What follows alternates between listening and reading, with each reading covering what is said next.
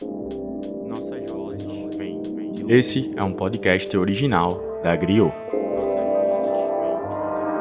Nossas vozes vêm de longe.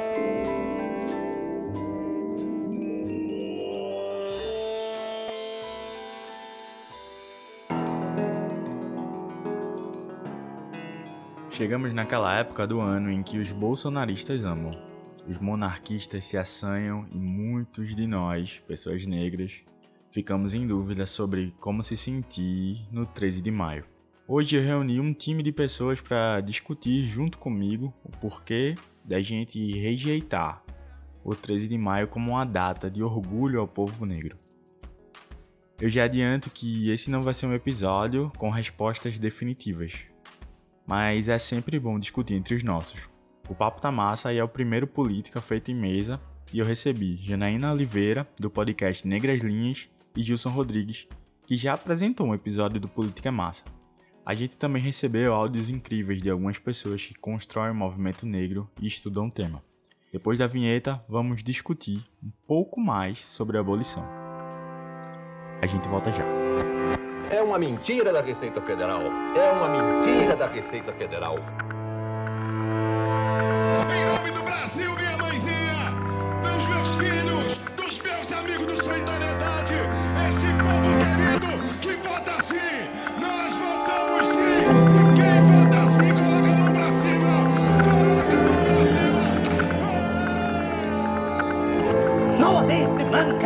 Watching, astonished, the extraordinary and unusual worldwide fact that moves daily as in a giant billiard table. Glória a Deus. Glória a Deus. A bandeira nacional coloca ordem e progresso. Nunca tivemos ordem nem pro- progresso no país. Boa parte da culpa é dos senhores que aqui estão. Não tem saúde, não tem educação, não tem infraestrutura, não tem saneamento. O que fazer? Principalmente na área da saúde. Que Deus tenha misericórdia dessa nação.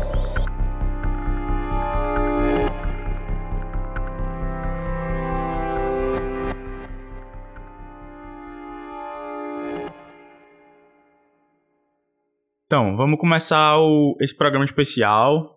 Você está ouvindo a gente no dia 13 de maio de 2021. É esse dia que provavelmente, você abrir o Twitter, você vai ver alguém do governo Bolsonaro falando da Princesa Isabel e de como a monarquia foi maravilhosa e libertou os negros e etc. Toda aquela pataquada que os caras fazem já de cortina de fumaça todo ano.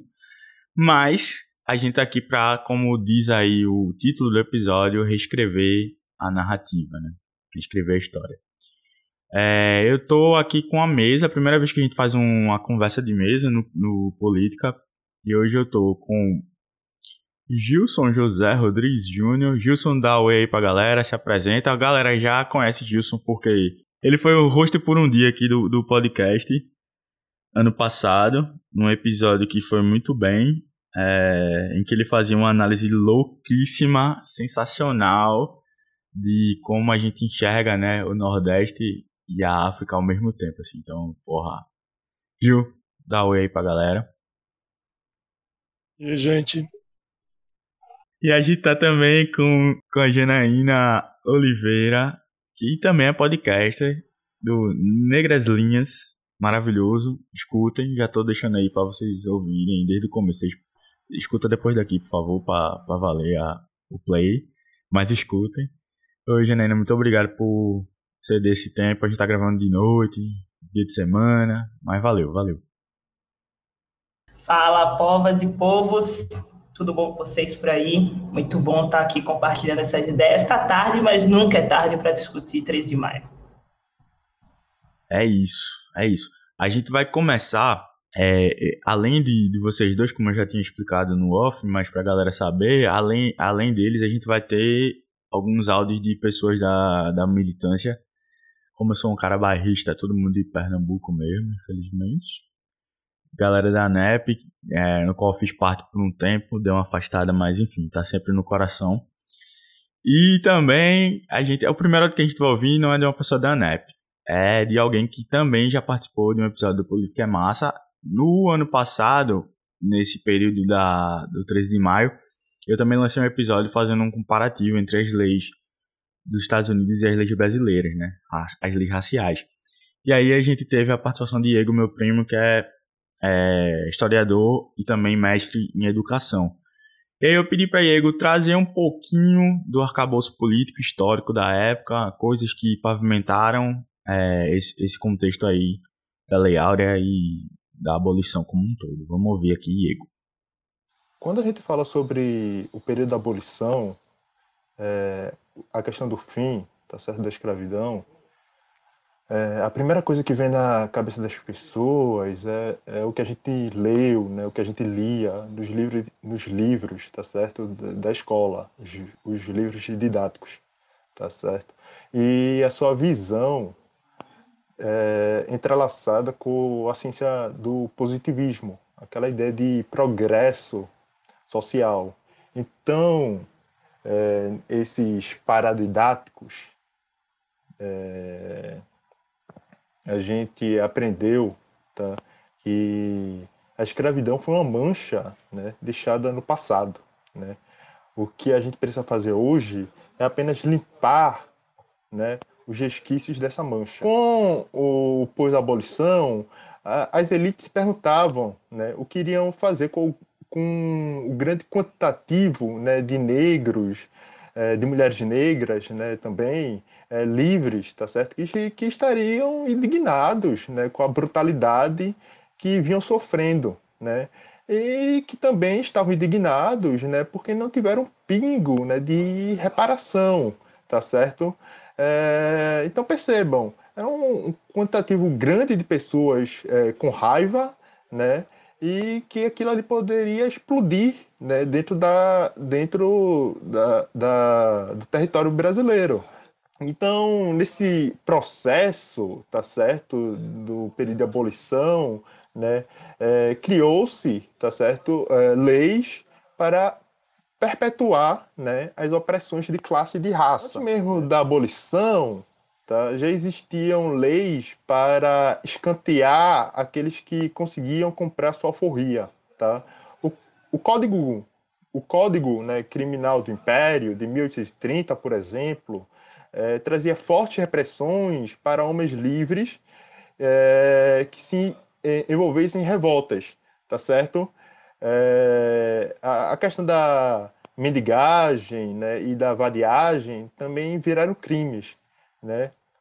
É, muitos negros é, contra, faziam dívidas, digamos assim, para, para se tornarem livres, né?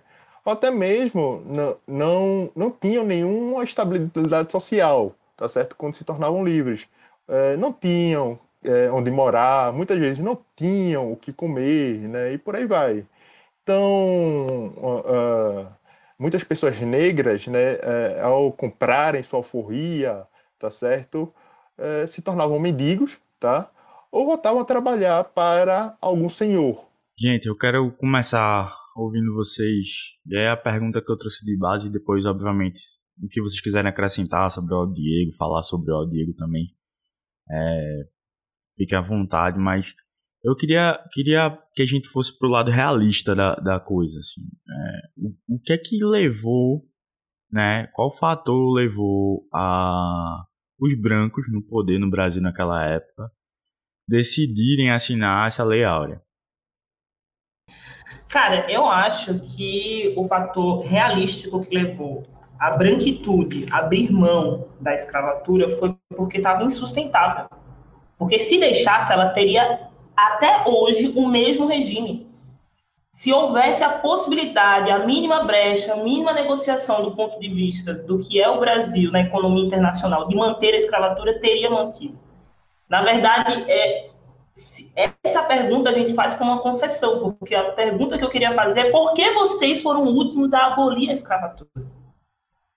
É muito interessante como a gente é, vê que todas as leis, o tráfico que alimentou a burguesia nacional hoje, mantém o tráfico de outras formas. Ontem, mantém o tráfico de outras formas hoje. O tráfico está na raiz da formação do Estado brasileiro. Então, se um dia foi o tráfico de pessoas e hoje ela mata essas pessoas, vai se justificar também pelo tráfico, é o Estado brasileiro, ele é, assim, craque em burlar suas próprias leis. Então, se as leis eram para inglês ver, hoje se faz as mesmas coisas. Então, só foi abolida a escravatura porque não houve mais sustentação, não tinha mais como manter a princesa Isabel, não aguentava mais a pressão. Ah, os setores econômicos também não aguentavam mais tentar fazer isso de uma maneira ilegal, porque isso envolve uma rede gigantesca de pessoas. Então, também não é que é de boas, como não é botar cocaína no avião da FAB, mas elas continuaram a todo momento burlar. E aí eu acho também interessante como que o Estado brasileiro também só assinou a Lei Áurea e a vista de uma sinha branca, né, para fazer isso, esse papel, quando a gente tinha cerca, é muito importante, mas tinham cerca de 700 mil pessoas escravizadas. Assim. Então já existiam muitos movimentos correndo pelo país de pessoas em busca da, da sua liberdade, o movimento abolicionista e tantos outros movimentos anteriores e quilombos são prova disso. Eu acho incrível e foi realmente assim uma, um tiro assim na minha cabeça quando eu pude ver ali histórias afroatlânticas ou a exposição e eu não tinha me dado conta que do ponto de vista da historiografia já existe registro de quilombo no Brasil cinco anos após a colonização. Isso não é contado para gente.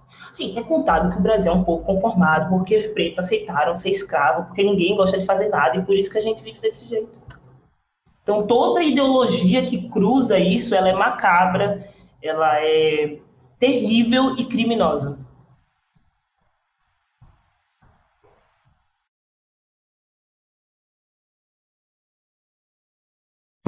Vamos lá. Eu acho que vou pegar o mote da branquitude, Jana falou, é, para pensar o seguinte. É, quem, quem já me ouve há algum tempo sabe que eu não parto apenas do princípio do Brasil enquanto Estado-nação, mas sim do própria invenção de mundo ocidental, de mundo moderno ocidental. Né? Aquilo que, que o Silvio Almeida chama de racismo estrutural, como algo que está na base do Brasil, é, naquilo que a gente vem discutindo, está na base da própria ideia de modernidade, está na base da própria ideia de mundo ocidental. Né? E é, lembrando um outro autor lá, né, que é o MC Zé, quando a gente fala de modernidade, capitalismo, colonialismo, a gente também está falando de branquitude. Essas coisas são inseparáveis. E aí, dito isso, eu acho que é importante também levantar uma outra pergunta, né? Se essa modernidade, se este mundo ocidental, né, se o que dentre as heranças que eles são orgulhosos, né, está o iluminismo, né, o iluminismo como essa luz branca que vai iluminar o mundo e tirá-lo da, da escuridão.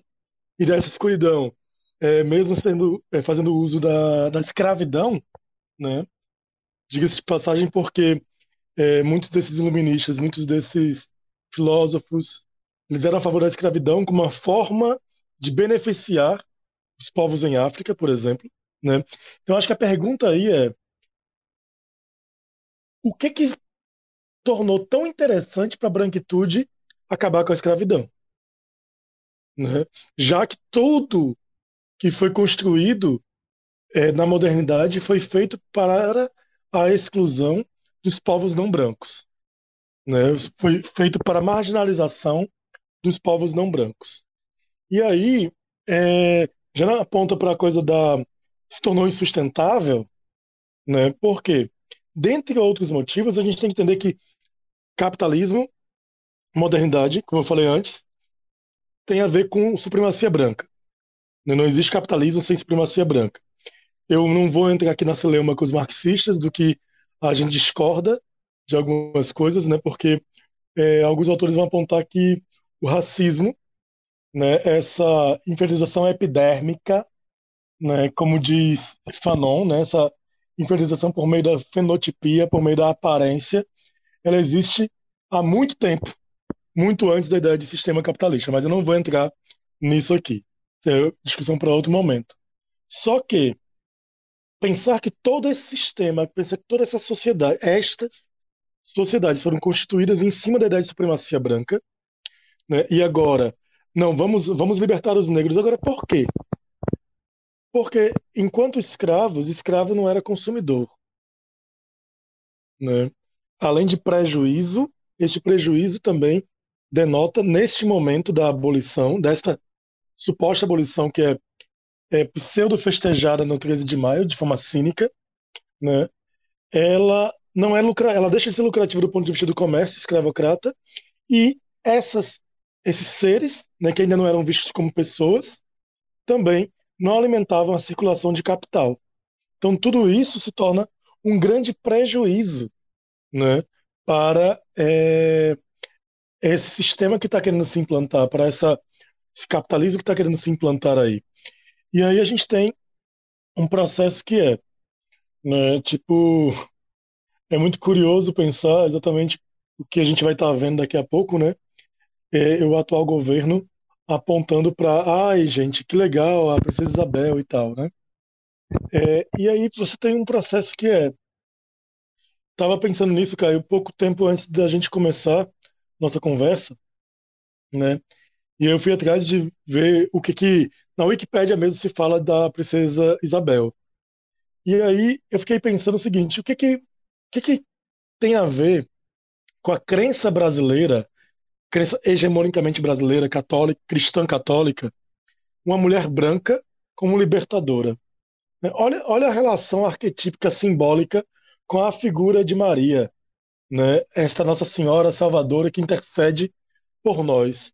Olha como este apelo de marketing é forte, né, para essa população. É a mulher branca, mas essa mulher branca que é sinônimo de santidade, de mediadora, de intermediadora, daquela que suplica por nós. Por nós quem? Os coitados, né, os pecadores. E aí quem mais visto como pecador que o, o grupo, que somos nós, pessoas negras, que a Igreja Católica disse durante um tempo que nós não tínhamos nem alma para justificar a escravidão. Então lá vem a Santa Mulher Branca, Princesa Isabel, nos libertar. E aí, curiosamente, houve um pedido do arcebispo do Rio de Janeiro, se não me engano, pela é, beatificação é, da Princesa Isabel. É coisa que eu vim saber hoje, na verdade, pensando é, nesse episódio. E é, que aí casou com essa ideia, né? é, é a mulher branca, libertadora, santificada, beatificada, que vai ser a nossa mediadora, intermediadora, né? Então acho que isso foi um mote que eu não esperava para hoje, mas que eu achei interessante pontuar. Cara, eu não, não sabia dessa, desse. Mas os caras se superam. Diz aí. Posso falar uma coisa? Fala, é, tipo, fala. É indignante, loucamente indignante. Ela foi, tipo, uma da, sei lá, única mulher no período, sei lá, que foi beatificada por um papa, assim, tipo, um negócio, tipo, de urgência, assim, é uma loucura. E o que me deixa mais é, chateada mesmo, assim, para não dizer, sei lá, outra coisa, é que recentemente eu tava eu, eu, também sou ilustradora, né? E aí no, na página do Instagram Negras Linhas eu publico as coisas que eu vou criando. E aí eu me lembro que eu estava fazendo alguma uma série de mulheres negras, né? Com Dandara, Teresa e esqueci agora, quem mais? E aí eu fui procurar história, tipo assim, eu, que, eu queria que a legenda carregasse um pouco de informação, não fosse só, que legal, Dandara, tipo, queria carregar essa informação, fui procurar e aí encontrei um livro, gente. Eu fiquei, poxa, velho, eu indignada, assim. Que é um livro conhecido, é, Mulheres Extraordinárias. E aí tinha no prefácio, lá no lá, lá, lá, Dandara, e mais embaixo, Princesa Isabel. Eu não posso falar aqui acerca do conteúdo do texto, porque eu não, assim, eu não vou pagar para um livro desse, e se me mandar o PDF eu posso até pela crítica, mas assim, mulheres extraordinárias, sabe? É muito, não dá, cara. Não dá, velho. Sabe? Eu acho que é onde a gente se encontra numa num momento que me preocupa, que é onde certas polêmicas, assim, sobre coisas que já estavam, né, resolvidas, retornam, assim, uma tranquilidade como a princesa Isabel, uma mulher extraordinária. No ano passado, eu estava acompanhando um grupo de historiadores pretos, e aí eu estava ouvindo também a Semana da Abolição. Eu fiquei muito preocupada, cara, porque foi a primeira vez que eu ouvi pessoas pretas, universitárias, historiadores, falando sobre se o 13 de maio era mesmo não um dia de negro, que a data do 13 de maio, do ponto de vista do calendário, é muito importante para várias é, regiões em África, tal, tal, existe um elemento simbólico sobre o 13 de maio, muitas pessoas lutaram. E aí a pergunta era, será que não é de negro? Eu fiquei, tipo, não, velho, não, tipo, cara, isso já foi acumulado historicamente, assim, e a gente precisa avançar em coisas ainda mais urgentes. Se começa a discutir algumas coisas que são muito basilares, eu acho que começa a, sei lá, sabe, tenho essa, essa preocupação. Uma outra coisa que eu queria pontuar rapidinho, cara. Não, é só porque desses aprendizados que a gente vai tendo recentemente, né? E que é importante compartilhar. A palavra quilombo, né? Como, como Janaína colocou no começo, assim, a gente tem quilombos desde do, logo lá no começo, e a palavra quilombo vem da, do tronco linguístico banto. Né? E quilombo é trazido do banto. Banto, só para a galera pegar, é um dos troncos linguísticos, de onde surgem várias línguas é, faladas em África, e é, é, a influência do banto no português, que a gente chama, né, português brasileiro, é tão grande que Lélia Gonzalez chama de português. Né? A presença é muito forte. Muitas das coisas que a gente considera como regionalismo no Nordeste, por exemplo, são, na verdade, da língua banto, que por vezes não foi incluída na língua formal, no dicionário, logo de cara, porque é língua de preto. Mas aí, continuando, a palavra quilombo, nesse processo, ela, originalmente, ela é, quer dizer lugar de descanso. E é curioso pensar como que os quilombos, como é que a gente descansa? A gente descansa primeiro lutando. A gente descansa fugindo aos padrões. A gente descansa, se é que a gente tem esse direito, né? O, o Baldwin já dizia, já lembrava isso. Se a gente foi liberto para descansar ou apenas para lutar. Mas como nosso desejo também é descansar, é gozar, é dançar, é... quando a gente pensa quilombo para cá, o quilombo era um lugar da luta, mas era um lugar de refúgio. Consequentemente, era um lugar de descanso também né? De, ok, eu posso aqui respirar no, no alto dessa serra, eu posso aqui respirar nesse, nesse canto por aqui, porque esse povo vai demorar em me perturbar, né? Então, eu acho que é importante dizer isso e nesse sentido dizer o seguinte: apesar de terem tentado acabar com a memória né, eh, dos povos negros que vieram de África para cá, há coisas, cada vez mais eu vou né, pensando nisso, há coisas que estão marcadas ancestralmente é, na memória e no, nos nossos corpos. E quando isso começa a se transformar em consciência, em ação, você começa a ter organizações que nunca dependeram de um capital cultural branco, de um capital cultural ocidental. E os quilombos são isso. Isso serve para o Brasil, isso serve para o Haiti, para pensar a Revolução Haitiana, isso serve para diversos outros contextos. Seja em Angola, seja é, na América Central, Haiti, seja aqui no Brasil. Né? Essas organizações elas têm história e uma história que veio muito antes da colonização. Vamos ouvir agora, continuando o papo, é, um áudio de Manu, lá da, também da NEP e da, e da Renfa. É, esse áudio é, é menorzinho. Deixa eu achar aqui, vou tocar. Eu vou tocar esse logo porque tem a ver com o que vocês já trouxeram, tá? Sou Emanuele Marques, construo a Rede Nacional de Feministas Antiproibicionistas aqui de Pernambuco e tô para dizer porque eu rejeito o dia 13 de maio. Eu rejeito o dia 13 de maio pelo simples fato de que tudo se baseia na assinatura da Lei Áurea, enquanto que todas as nossas lutas até chegar essa abolição tenha sido simplesmente esquecida, não tenha sido valorizada e muitos corpos que lutaram por essa luta se, sejam esquecidos, como José do Patrocínio, Luiz Gama, que eram referências, que eram lideranças nessa questão abolicionista, que lutou dando suas vidas por ela, simplesmente são apagadas, deslegitimadas pela o fato da princesa ter assinado uma lei que acaba sendo mais um ataque, acaba sendo mais uma violência, porque fica como se todo esse processo político muito violento, de muita luta, que foi marcado por esse sistema abolicionista, é, fica como que fosse a princesa chegou para salvar nossas vidas, tirando mais uma vez a nossa voz, tirando mais uma vez a nossa luta, deixando que ela seja esquecida e deixando que nomes fortes nossos de referência, nossas lideranças, deram seus corpos, suas vidas para essa luta, sejam esquecidos mais uma vez.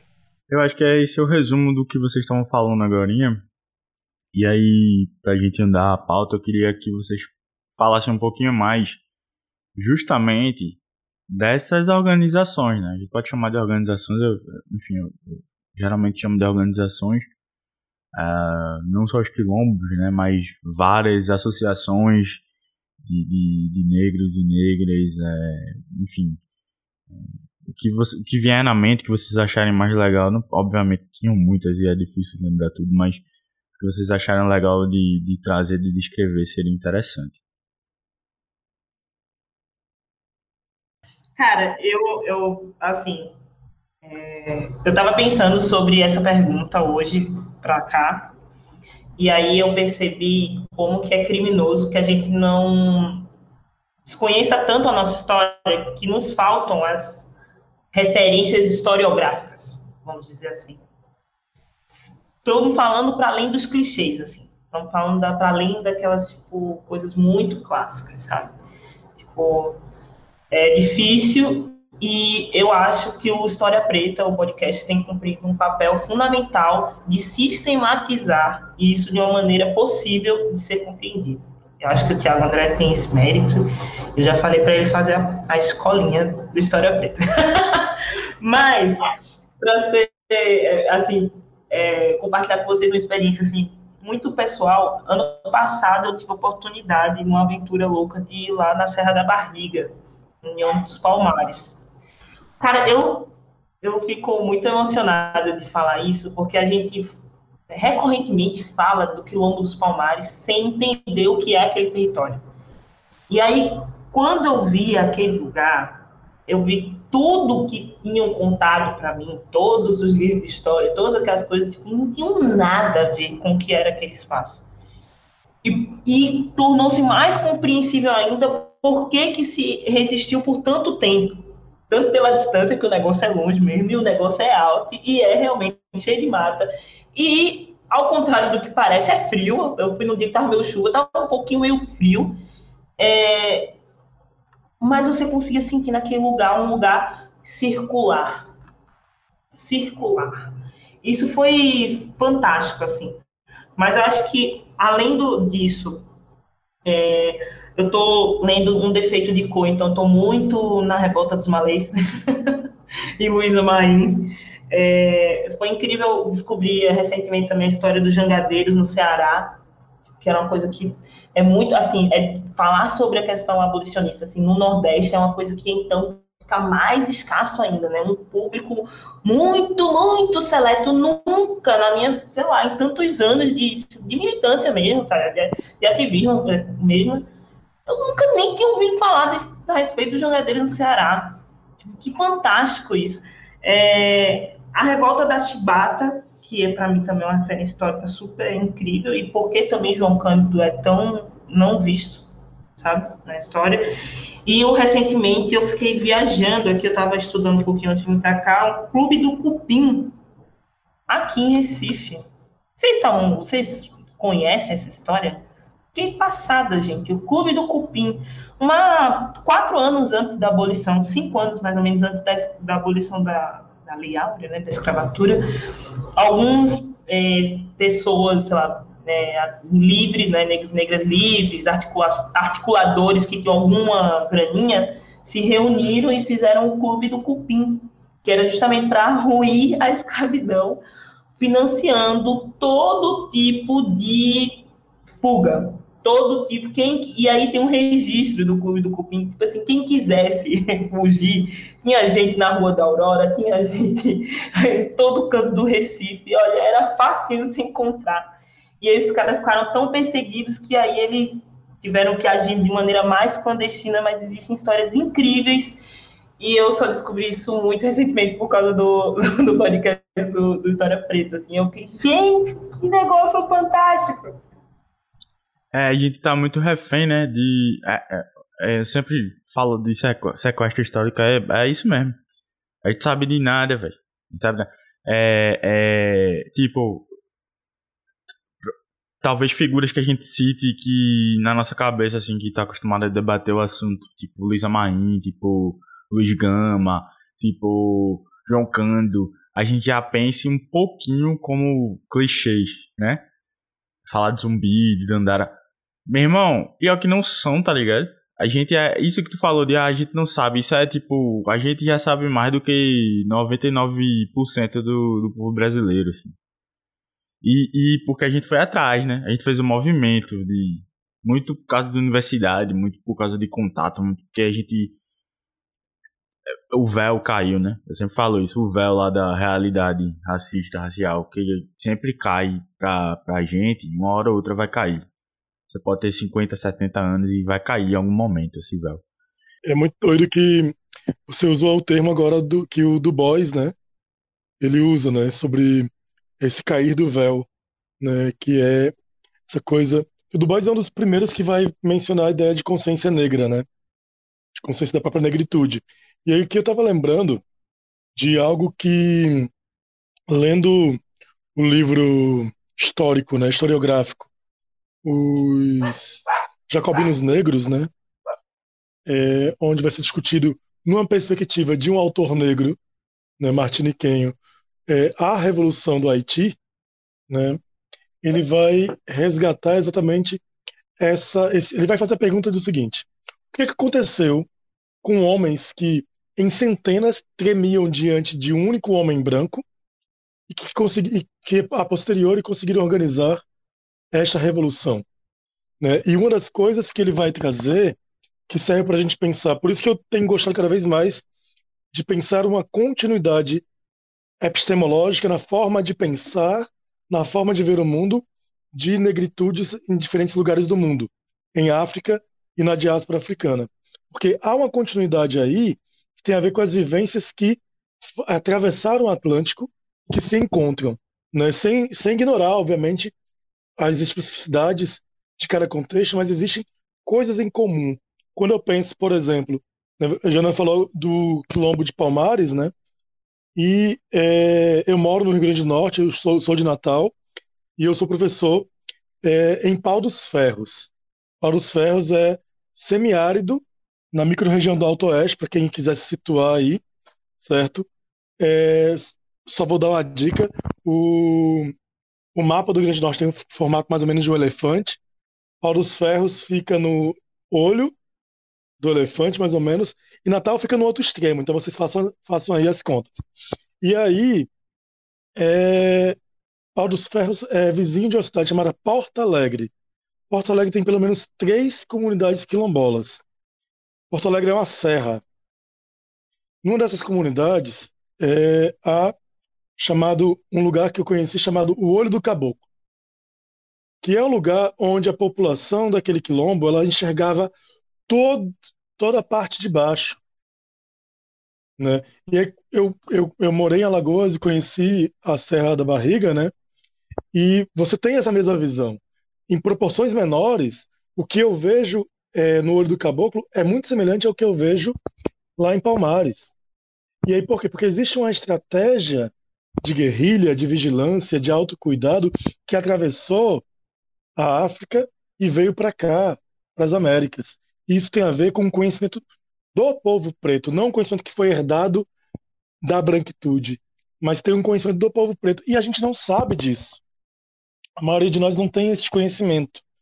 E aí entendo é importante sim que a gente na escrita, na fala, né, de, seja lá como for, a gente entenda que se nós somos negros, negras, a gente precisa construir este conhecimento um, por uma outra chave, que não é da branquitude, mesmo quando nós estamos em lugares que foram hegemonicamente feitos para a branquitude, como a, uma universidade, como o podcast, como, enfim, qualquer espaço por aqui.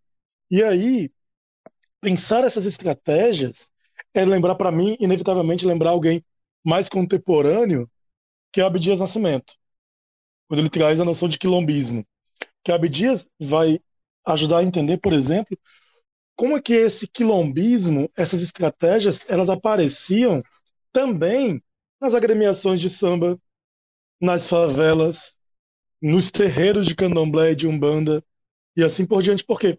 Porque é a, aquilo que você falou, Jana, da é, a, a relação circular. Essa relação circular, ela está presente na capoeira, ela está presente no quilombo, ela está presente no candomblé, na gira do candomblé, ela está presente lá no Senegal, onde eu fui fazer pesquisa, quando a gente senta ao redor de um prato coletivo circularmente. Né? Este conhecimento circular que enxerga não um como é, uns quanto maiores ou melhores do que os outros, mas sim reverencia mais antigos e mais novos pelo aquilo que trazem, né? Tá na base do quilombo, tá na base dessa luta contra, é, contra a escravidão, né? É, os povos nunca, ao contrário lá, né, de Django, de Django de Tarantino, é, esses povos negros nunca tiveram realmente é, ali, completamente alienados de que eles queriam lutar pela liberdade. Essa luta sempre houve, para alguns silenciosa, como os pretos velhos, né, que estavam ali também no lugar de mais velhos, dentro das senzalas, mas que eram eles também grandes estrategistas dessas fugas. Né? É importante que se diga que, por exemplo, em Alagoas existe uma coisa chamada Xangô Rezado Alto. O governo de Alagoas permitiu, mandou que a polícia militar quebrasse todos os terreiros. E aí se, des se desenvolveu o Xangô rezado baixo. Isso para a gente dizer é o seguinte: os nossos mais velhos, mesmo silenciosamente, nunca estiveram sem lutar. Se nós estamos aqui podendo ter esse papo desse jeito, né, nessa excelência, é porque houve mais velhos que, mesmo quando a gente não sabia que estavam se movendo, estavam se movendo. As nossas mais velhas, os nossos mais velhos têm que ser honrados sempre nesse processo de aquilombamento. Gilson, e o mais incrível de estudar a quebra dos Xangôs é saber que de, uma, de um fato terrível, assim, terrível da história, se deu a origem de Xambá, em Olinda. E isso é muito, é, muito, sei lá, me dá esperança, me dá força mesmo, porque pensar que Xambá tem 90 anos de quilombo urbano, de que hoje em Xambá está tendo vacinação contra a Covid, pela existência do nosso corpo articulada por Xambá e por Ivo, é, e que, inclusive, denúncia aqui, momento denúncia, é, muitos professores e professoras têm deixado de, de, de, de tomar a vacina porque a vacinação está ocorrendo dentro do terreiro. Isso é algo que precisa ser registrado para perceber como que o 13 de maio aboliu a consciência dos brancos, mas não trouxe a liberdade para os pretos. E tratar isso é, do ponto de vista da história, o, a, a Lei Áurea, me parece que a escravidão é como se fosse um bullying. Sabe, bullying? Ah, um amiguinho foi, escravizou outro amiguinho. Menino, isso é feio mas os dois sofrem, temos que tratar. É isso que, que a branquitude faz. E aí, nessa hora, tem um murro amortecedor da democracia racial que faz a gente amortecer isso. E eu acho que, do ponto de vista local, Pernambuco, Nordeste, vou, vou arriscar aqui, vocês me corrijam se eu estiver falando besteira como a colonização ela foi mais cedo, os tipos negros e negras dos, nossas, dos nossos territórios, eles eh, têm a sua pigmentação e o seu fenótipo muito diluído. É muito diferente de ir em Belo Horizonte, por exemplo, onde você vê negros e negras talvez até mais retintos, com traços fenótipos mais próximos da, do, dos seus antecessores, né? É, E aí a gente vê o não reconhecimento em outros territórios sobre o sarará. Como é que você explica o sarará fora do Nordeste, minha gente? É um bug na cabeça dos outros. Entender que os traços que temos que são indígenas também são árabes. Tá? E as pessoas elas acham que preto é tudo o mesmo bolo. E aí não conseguem entender que a gente tem tipos tão diversos que eu acho que o que o Jus falou sobre entender essa conexão que vai sobre os tipos negros, que são muito diversos em todos os lugares do mundo, sei lá, tantos cantos, é, como a experiência do Haiti e o medo da etnização, que nunca se fala, gente, e nunca se fala da, da Revolução Haiti. Pela fé, gente, um 7 a 1 lindo na nossa história, nunca se fala, sabe? Então, é, é tipo, dá muita raiva, né? Dá muita raiva. Desculpa, eu tô aqui falando. Ah, pô. Eu ia, eu ia só comentar uma coisa, assim, sobre esse lugar ainda, retomando do 13 de maio, Caio e Jana, que é o seguinte, é, tem uma coisa que até na tese de doutorado eu comento que, pensando sobre a modernidade e tal, né, que o, o Caetano Veloso, que inclusive foi contra as cotas raciais, vamos sempre lembrar disso, ele canta, né, que Narciso acha feio que não é espelho. Eu gosto de dizer que isso se encaixa perfeitamente na ideia do moderno, que o moderno é o branco. Né? Então, para mim, dentro desse bullying que o 13 de maio significa, que a abolição da Princesa Isabel significa, tem uma coisa de dizer assim: é, vamos com o 13 de maio apagar toda a luta do povo negro e colocar a branca como salvadora. Né? A gente não pode permitir que esse povo seja protagonista da própria história. E aí cai naquilo que a Chimamanda Adichie brilhantemente né, fala da história, do perigo da história única. Porque a gente está falando aqui de Brasil, mas eu fico lembrando assim, né? Eu tô com os meus quase 40, meus 38 anos, e é, lembrando que na escola a gente não, é, não aprendeu que Egito era África.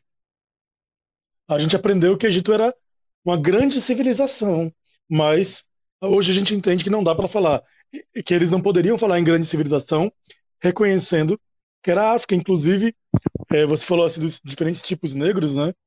E o Sharon Tadiop, gente, leiam esse homem, procurem sobre ele, né? Um dos maiores arqueólogos e antropólogos que esse mundo já é, já viu, né? Ele vai apontar exatamente para como que a Europa tentou transformar o Egito na Europa em África. Né? Tentou se apropriar até da, dizer que não, eles, eles estão em África, mas eles não são negros. Eles são a Europa na África. E aí, para dizer, só para fechar isso, assim, tipo, mesmo em África, gente, a gente tem diferentes tipos de negros. Né? A Guiné-Conakry tem gente que é da minha cor. Né? O Senegal é que tem um, povo, um dos povos mais escuros do continente, a Guiné-Bissau também. Mas isso vai variar. E eles isso varia até internamente, porque as etnias têm fenotipias diferentes, características diferentes, tons de pele diferentes. Então, assim, é, a gente está, parece, acho que vale falar também, né? A gente parece que está querendo retroceder aquilo que os mais antigos já, já resolveram aqui no Brasil, né? Sobre a questão de, de, de da diversidade do que é ser negro, né? E diga-se de passagem, Jana, que, tipo, se em Natal, em Pernambuco, a gente não vê tantos retintos, quando a gente vai para o interior, a gente vê. Né? A gente vê, porque os povos quilombolas, eles só vieram começar, lamentavelmente, me desculpe, eu penso assim hoje em dia, é, a se misturar é, na década de 50, do, do século 20, né? sobretudo na, na Grande Seca de 50.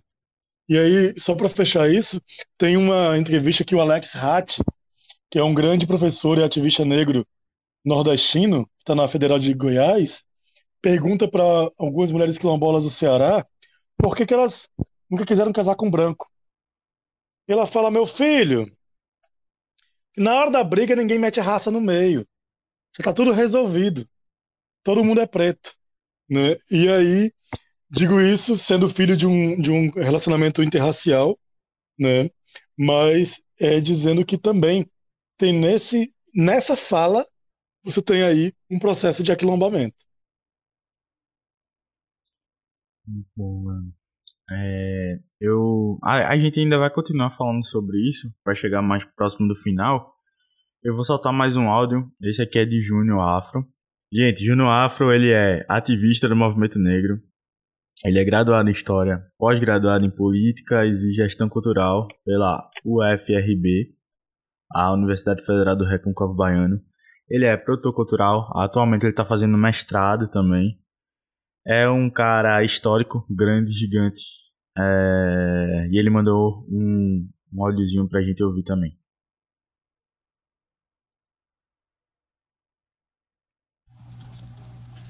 Bom, eu diria que não é bem rejeitar, eu tenho a impressão, mas assim, vamos dizer que entre as várias narrativas trazidas pelo movimento negro que mudaram a forma como a sociedade passou a compreender é, a história dos negros no Brasil, a luta contra o racismo, está a negação do dia 13 de maio como principal data de referência para o fim do trabalho escravo no Brasil.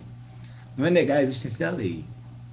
Obviamente, uma lei de um só parágrafo é horrível, mas uma lei nacional, ela é uma lei que existe, é real. Então, a narrativa do movimento negro brasileiro está vinculada à desconstrução do mito da princesa, do mito da redentora, da salvadora da vida dos negros, da conotação romântica do conto de fadas na história brasileira, brasileira e na história dos negros. Bom, é o movimento negro brasileiro que enfrenta, para mudar essa narrativa, é, enfrenta o Estado, enfrenta a intelectualidade, a academia branca, digamos assim e destrói o mito ao, vamos dizer, ao refletir, ao insistir, ao discursar de que existe no Brasil, existe no Brasil, a despeito da lei, é, que formalmente por fim o trabalho escravo no Brasil, nessa narrativa o movimento negro vai dizer que existe é, uma falsa abolição. E faz, a meu ver, uma revisão histórica contrariando setores hegemônicos do pensamento, da sociedade brasileira e do próprio Estado. Eu quero.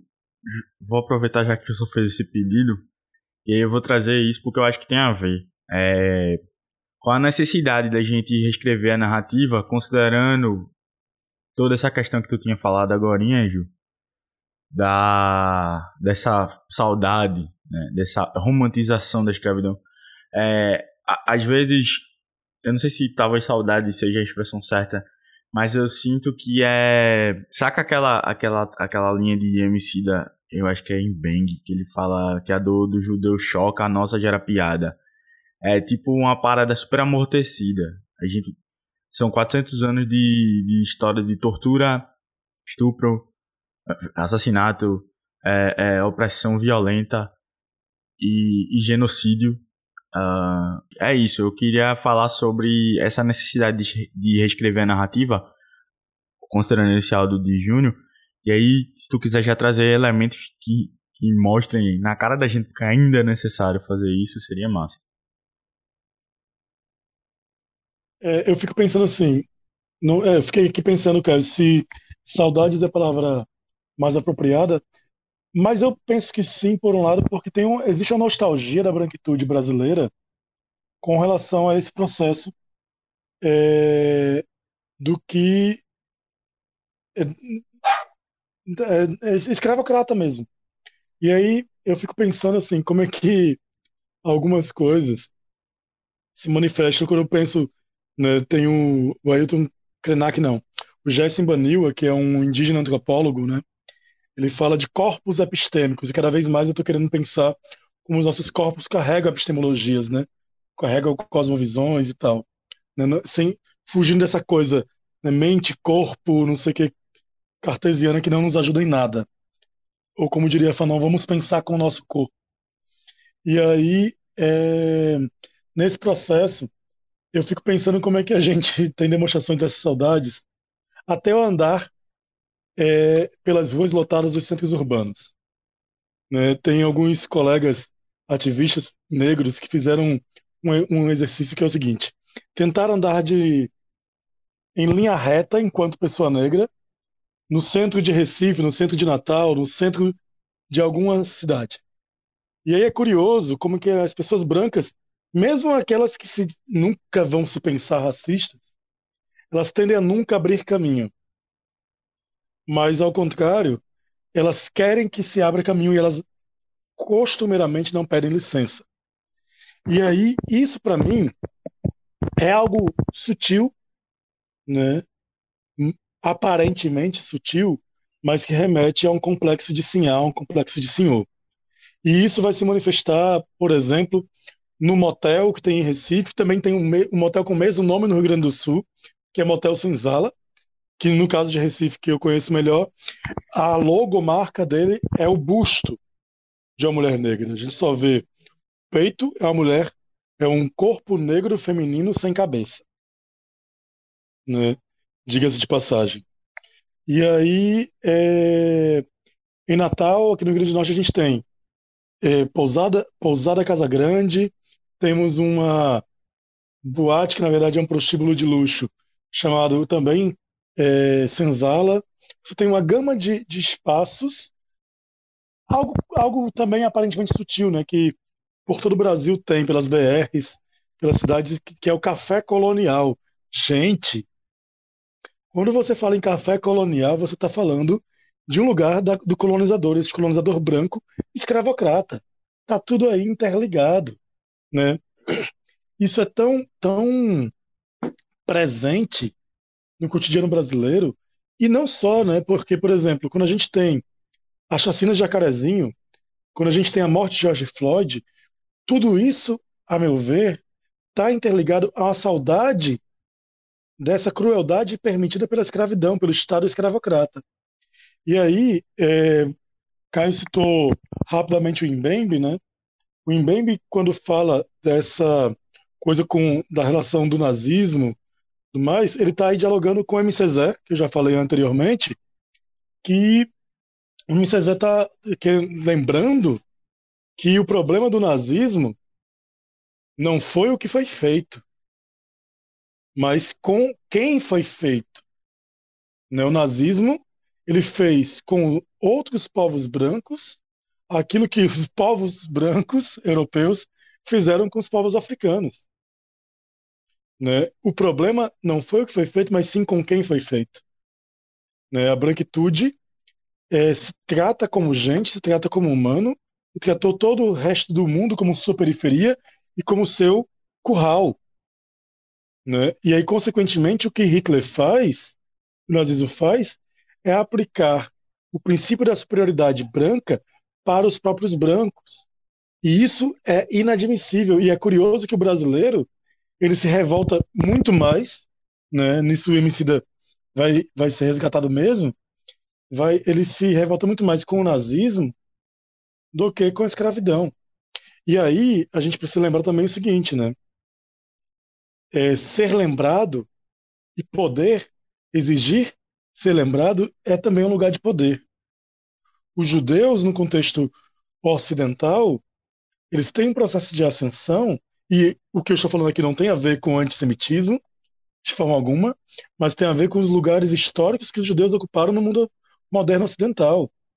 O antissemitismo é um tipo de racismo que não é epidérmico, não tem a ver com a fenotipia, tem a ver com etnicidade, tem a ver com origem étnica. Né? E aí fica a dica né, do filme Infiltrados na Clã, porque ele vai dar uma orientação quanto a isso, mas nessa hora é, os judeus eles nos lembram todos os anos, inclusive com filmes hollywoodianos, o que foi feito contra eles, por meio do nazismo. Isso tem a ver com ter capital financeiro, capital social, capital cultural.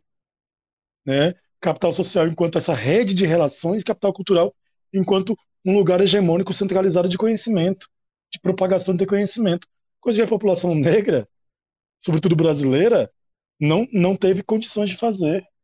E aí fica à mercê das sinhais e senhores que contam histórias, como, por exemplo, o famoso filme Cidade de Deus. Ele termina reduzindo a história de Cidade de Deus à criminalidade. Não mostra, por exemplo, a genialidade das pessoas da favela que foram para ali por necessidade, as engenhosidades dos povos, né? Aí fica a dica para vocês assistirem ouvirem o podcast de Caio, né, de Chier, que, tá, que tem a ver com isso também. Mas vamos lá. É, achei massa quando tu falou no lance do cinema, que eu vi uma coisa na cabeça que eu nunca tinha percebido, parei pra pensar agora, tô falando mesmo. Seguinte, é, existem esses filmes que demonstram o holocausto judeu extensamente, né? Há muitos anos a gente tem produções voltadas para isso, ou para a Segunda Guerra, ou para o nazismo. Acho que a Amazon lançou recentemente, por exemplo, uma série pautada nisso. Sempre tem, sempre tem.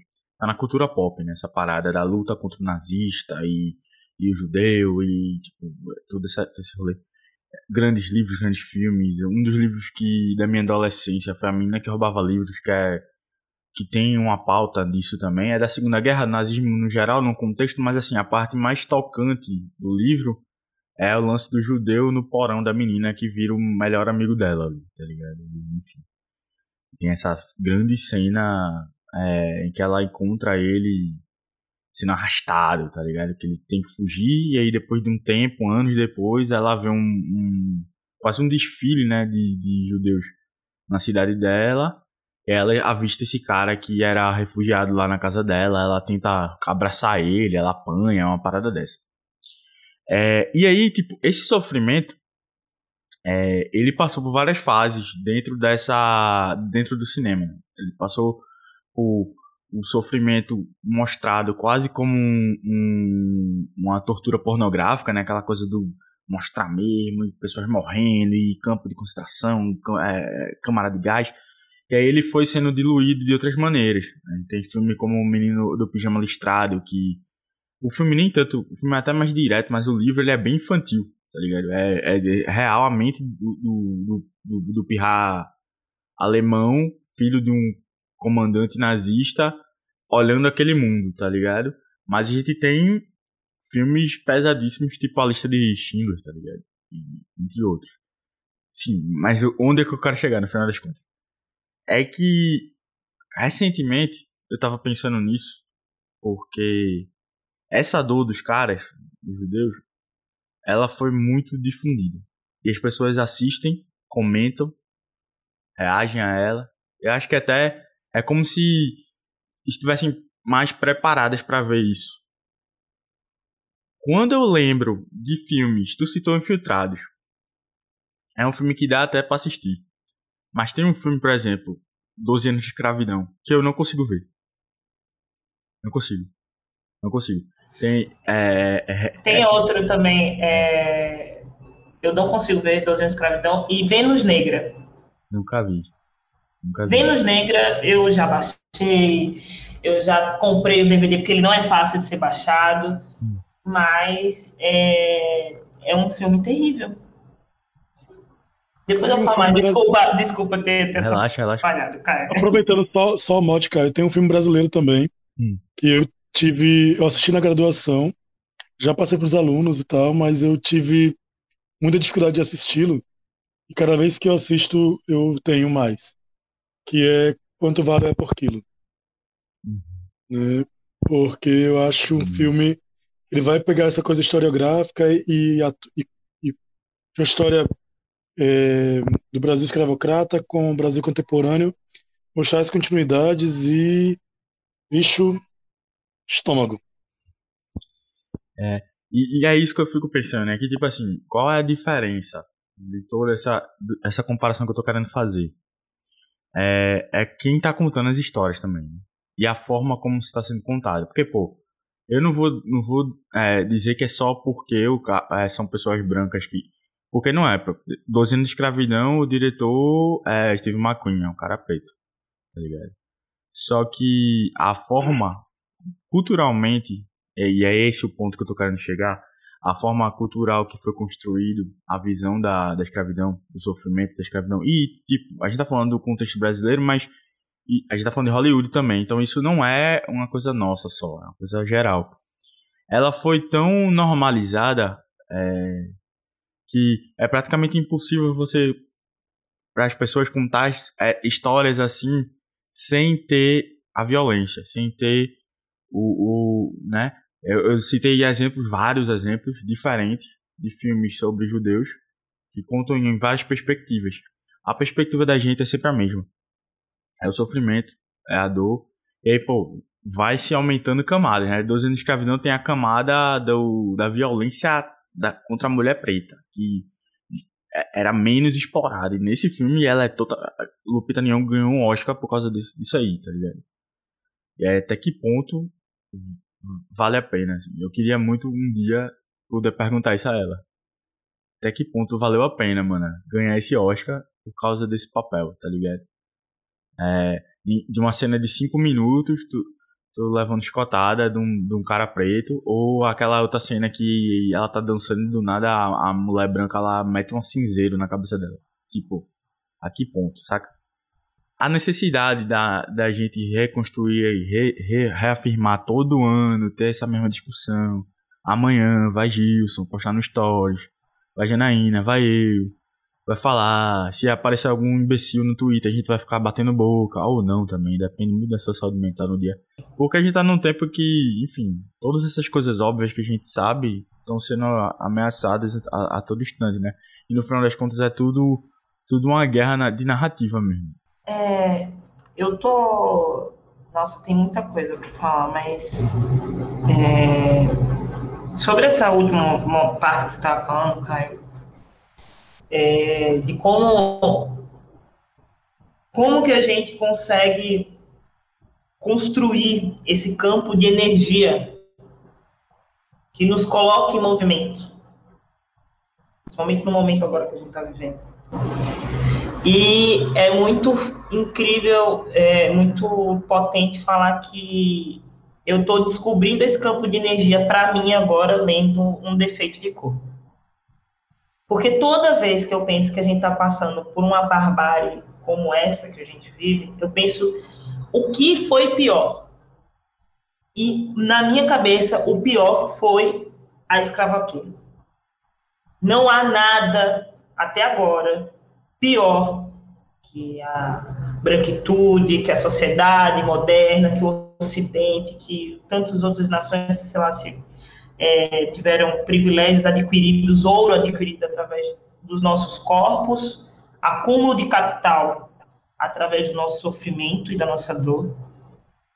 E quando eu penso nisso e leio um defeito de cor, eu percebo que, e aí eu acho que o Gilson vai poder falar isso de maneira brilhante,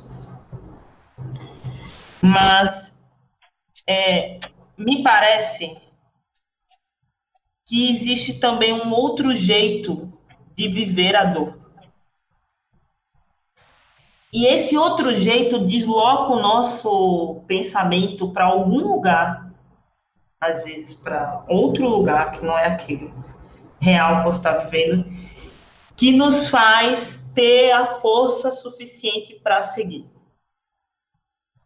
Eu não tenho ideia do que pensou a Lupita quando ela fez a cena. Mas é possível que ela tenha usado o recurso de estar em outro lugar, porque muitas das nossas usaram desse recurso.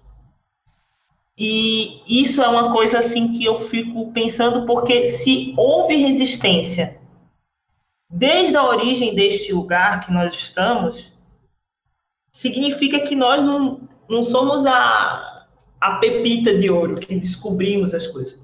Nós somos o produto da luta de outros.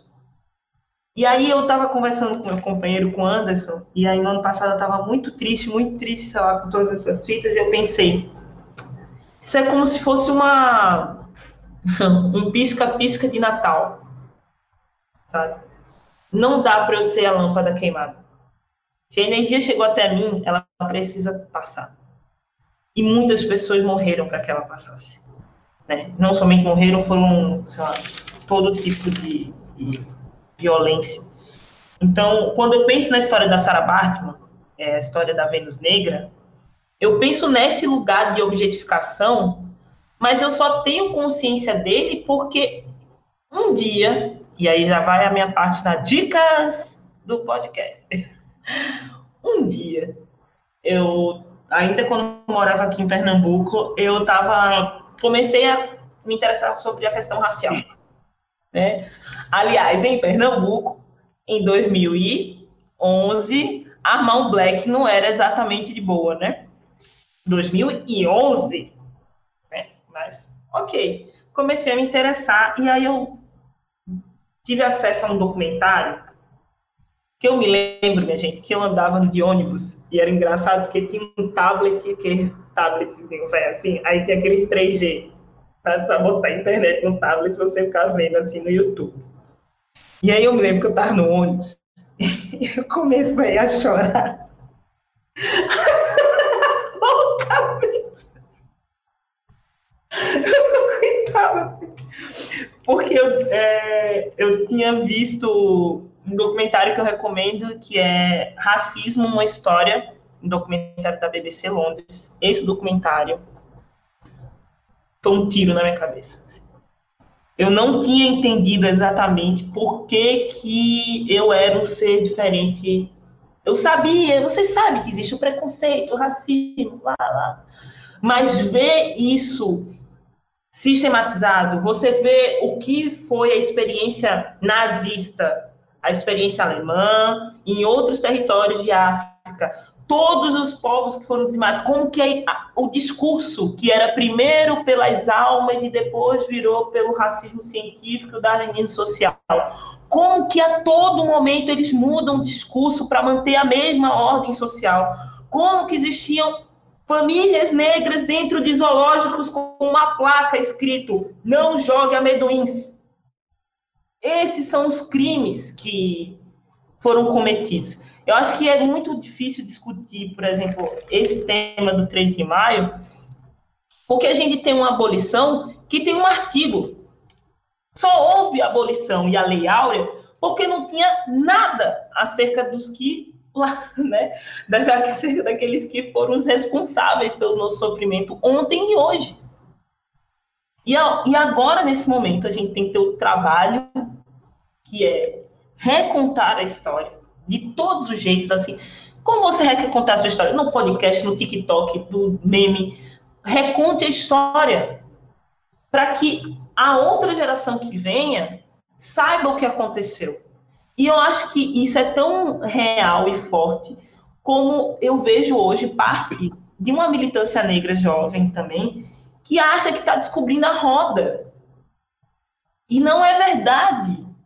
Tipo, esse sentimento indignante que abate os nossos corações, abateram com os corações negros no Brasil dos anos 90, o terror do Brasil dos anos 90, abateu os nossos corações em, da década de 60 e de 70, abateu em 30.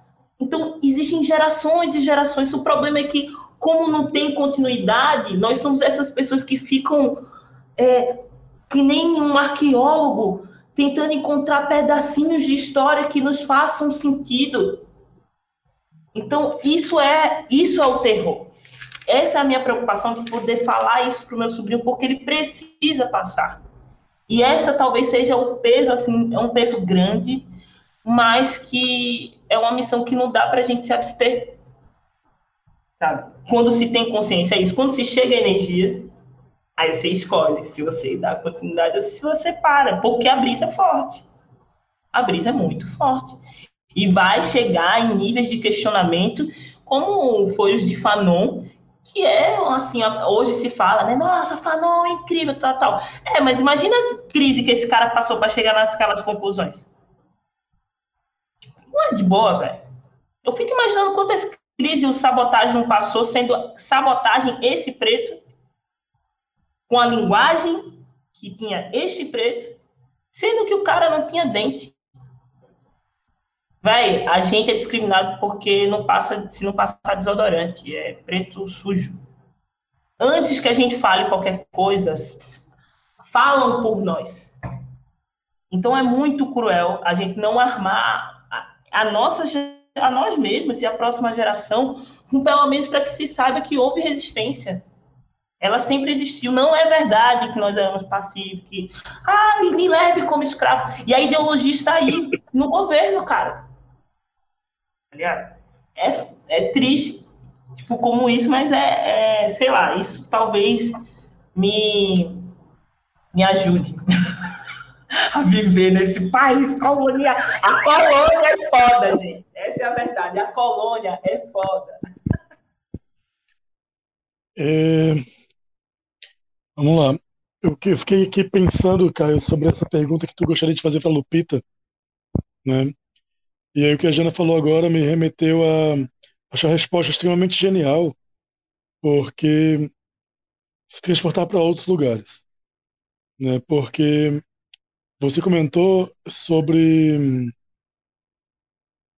é, quando você teve, você falou de algum lugar, Jana, que você teve é, ah, você falou da Serra da Barriga, né? E tem um lugar que nesses seis meses que morei no Senegal, eu visitei, e que se eu não fosse pai hoje de um menino negro, né, que está aí com dois meses, hoje fez dois meses ontem, é... É, se eu não falasse de Kamal, não seria eu, só dizer. É... Eu preciso levar ele lá. E, e se chama Ilha de Goré. Ilha de Goré, né, que é um dos maiores entrepostos da escravidão é, do mundo. Né, Diga-se passagem, a França, né, que de igualdade, liberdade e fraternidade eles ferraram com boa parte do continente africano, porque liberdade, fraternidade e igualdade eram para eles, né, para os seus iguais, como Narciso, que acha feio que não é espelho. É... Eu tive lá. E Ilha de Goré é um lugar, do ponto de vista da beleza ge é, geológica, morfológica das praias e tal, lindo, incrível. Só que se eu não fosse pai, talvez eu nunca voltasse lá. Porque eu fui na Maison des Esclaves, né, na Casa dos Escravos. E a parte de cima é a Casa dos Senhores, a parte de baixo é muito equivalente ao que a gente entende das senzalas. E aí, por que, que eu estou fazendo a relação, Caio, entre Lupita ganhar o Oscar naquele lugar e voltar um dia à ilha de à casa dos escravos com meu filho? Não é que eu queira reviver a escravidão. Não. Eu sei o que eu senti lá, eu sei que eu quase caí de tanto chorar naquele lugar, porque eu sei que energia pesada eu senti ali. Só que ao mesmo tempo, aquilo me. Quando eu volto para o Brasil, me traz de volta um senso de nossa negritude de um jeito tão mais, para mim, profundo. Aquilo me impacta de um jeito tal que voltar àquele lugar é também honrar o meu trisavô, o meu tataravô depois dele, a minha tataravó, a minha trisavó, que vieram de lá. Que quando eu saí da casa dos escravos, a frase que eu estava na cabeça, que me persegue até hoje, é: o avô do meu avô saiu daqui. Então, assim, talvez, e aqui interpretando Lupita, né, nunca falando por ela, obviamente, talvez ganhar este Oscar naquele lugar seja também honrar as ancestrais. Sabe, não seja, não é apenas expor o corpo negro para a branquitude por meio de um prêmio feito para os brancos geralmente, mas é honrar nossos ancestrais. Do mesmo jeito que a gente não usa branco nos terreiros apenas por causa de meu pai Oxalá, mas porque esta roupa monocromática era a única coisa permitida aos nossos ancestrais. Essa coisa crua era a única coisa permitida aos nossos ancestrais. Então, há uma honra à ancestralidade quando na capoeira eu uso branco. Há uma honra à ancestralidade quando no terreiro eu durmo na esteira. Sabe? E tudo isso não é apenas remeter ao sofrimento, mas é remeter à vida que flui e chega até nós.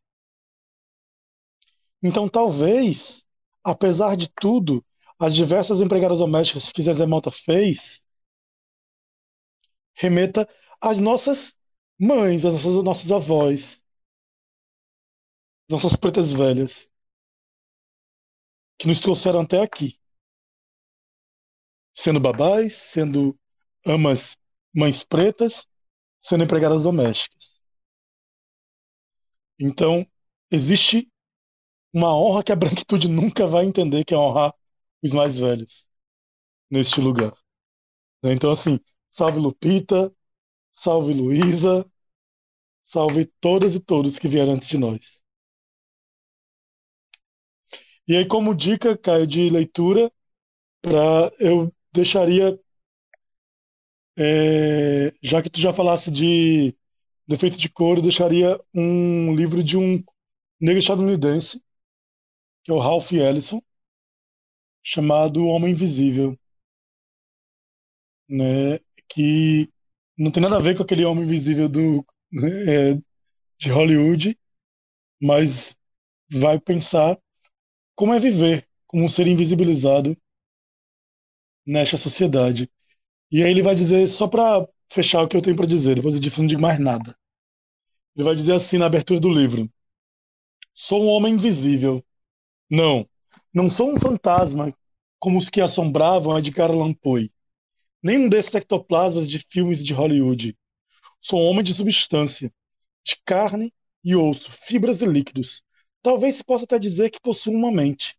Sou invisível, compreendam, simplesmente porque as pessoas se recusam a me ver. Tal como essas cabeças sem corpo que às vezes são exibidas nos mafuais de circo. Estou, por assim dizer, cercado de espelhos de vidro e deformante. Quem se aproxima de mim vê apenas o que, o que me cerca, a si mesmo ou os inventos de sua própria imaginação.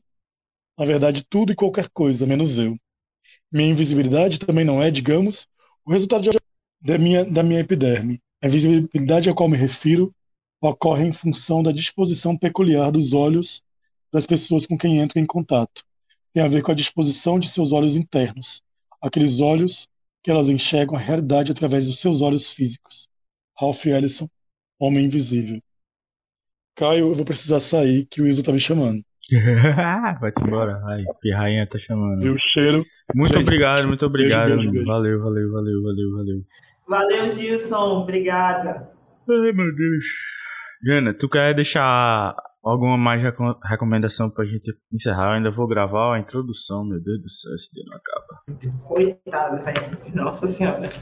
Não, acho que só uma. Tem uma. Aqui, eu tinha separado.